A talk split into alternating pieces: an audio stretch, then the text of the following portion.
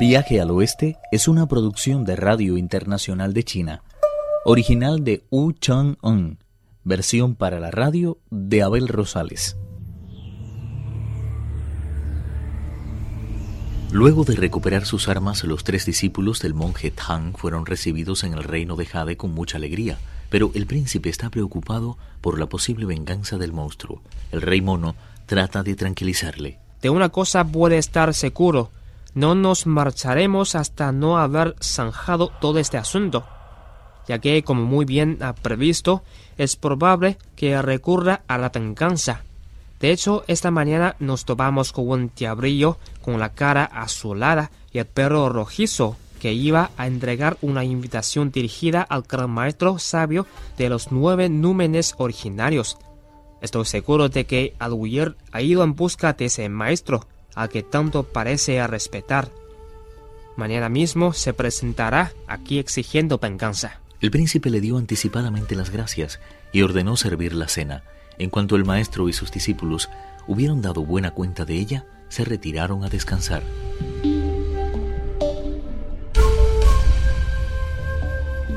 El monstruo se encontraba en ese momento en la montaña del nudo de bambú, donde se abría una caverna que respondía al nombre de las nueve curvas.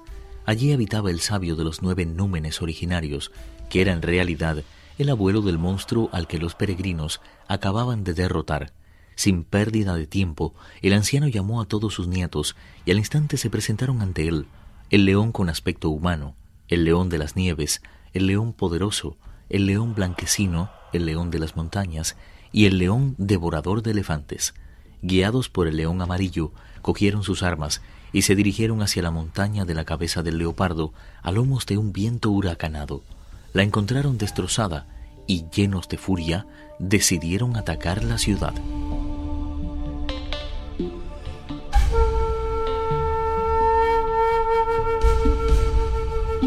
El príncipe y los peregrinos fueron avisados de que un ejército de monstruos se acercaba a la ciudad.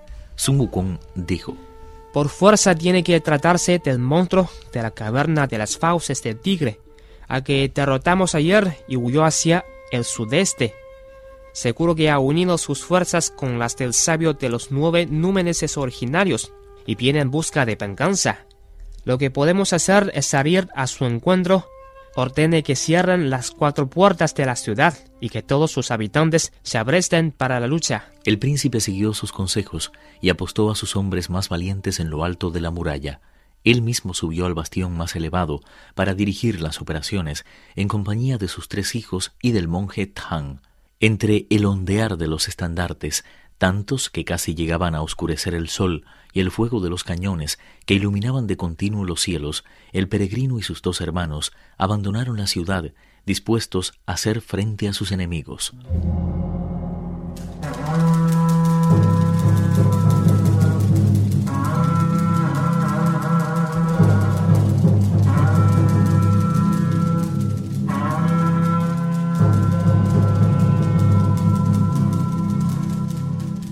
Los siete leones trataron de rodear a los tres monjes, rugiendo con todas las fuerzas de sus pulmones y blandiendo diestramente el mazo, la porra, la lanza, el hacha, la cachiporra y la pala. Su filo hubiera hecho huir a más de un contrincante, pero la barra del gran sabio, única entre las armas de este mundo mortal, el báculo del Bonzo Shah, valioso como un tesoro, y el rastrillo de Pachier, luminoso como el mismo sol, no eran piezas que se arredraran ante el peligro. Pero el combate se inclinó hacia los leones, que atraparon al cerdo, aunque el peregrino Sun y el bonzo Shah lograron capturar al león poderoso y al león blanquecino. Pero el anciano monstruo era muy habilidoso y pudo engañar al rey mono y al bonzo Shah. De esta forma atrapó al príncipe, sus hijos y al monje Tang. La astucia del monstruo era incalculable Valiéndose de ella, atrapó también al peregrino, que gracias a sus mágicos poderes escapó en la noche. Tras convocar a los espíritus del lugar, llegó a la conclusión de cuál eran los orígenes del monstruo y cómo vencerlo. El palacio de los grandes acantilados de Poro Este es en realidad la morada del respetable Salvador de la Gran Mónada, que usa precisamente como animal de carga a un león de nueve cabezas. Eso quiere decir entonces que este monstruo se ha escapado de su dueño. Luego de reflexionar unos minutos, dijo que el protector y los dioses de la luz y de las tinieblas regrese inmediatamente a la montaña de nudo de Pampú a seguir protegiendo a mi maestro, a mis dos hermanos y al príncipe y a sus hijos, mientras los dioses de la ciudad se aprestan a protegerla de cualquier ataque. Se notaba que aquel era un lugar por el que transitaban incontables dioses y sabios. Aquel era un reino de eterna felicidad, aunque fuera conocido por doquier por el nombre de Palacio de los Grandes Acantilados. Sin pérdida de tiempo, el respetable salvador de la gran mónada ordenó a sus sirvientes que hicieran entrar a tan ilustre visitante. Impresionado, el peregrino hizo una reverencia profunda, a la que el salvador de la gran mónada respondió con el mismo respeto. Tras conocer que su león de nueve cabezas había escapado, el salvador de la gran mónada bajó a las regiones inferiores junto al peregrino y capturó a su bestia de carga. El gran sabio despidió a todos los dioses que le habían ayudado en aquella aventura, encargando al espíritu de la comarca que mantuviera abiertos los ojos y no dejara ningún monstruo asentarse en su región.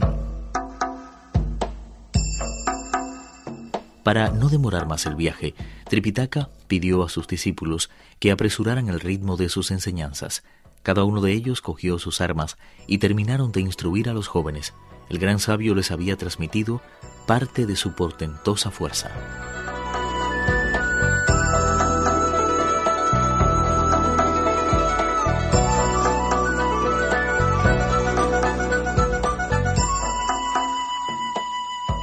Cuando abandonaron aquel reino, brillantes recuerdos quedaron en sus moradores.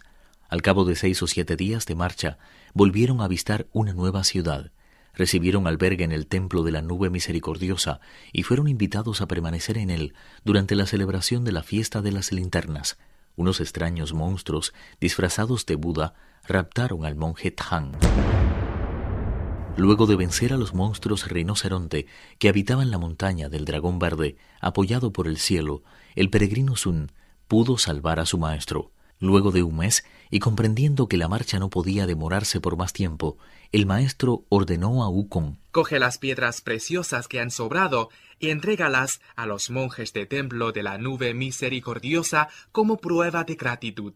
No se lo diga a esa gente, pero es preciso que reanudemos la marcha tan pronto como apunte el sol por el horizonte. Si seguimos con un régimen de vida tan placentero, mucho me temo que el patriarca budista termine mandándonos más calamidades por demorar tanto tiempo nuestra empresa. El peregrino cumplió al pie de la letra los deseos del maestro.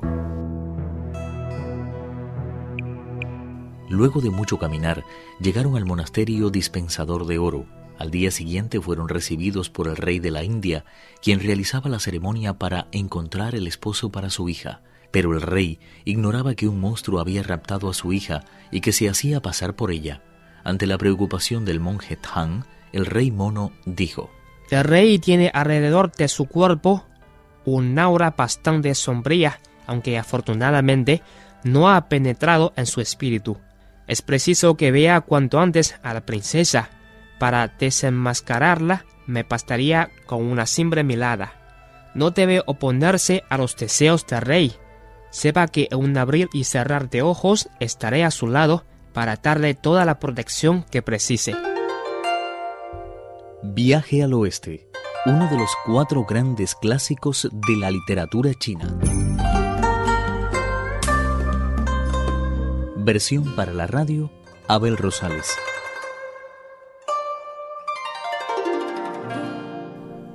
Actuaron en este capítulo Pedro Wang y Alejandro Lee. Esta es una realización de Abel Rosales, quien les habla, para Radio Internacional de China.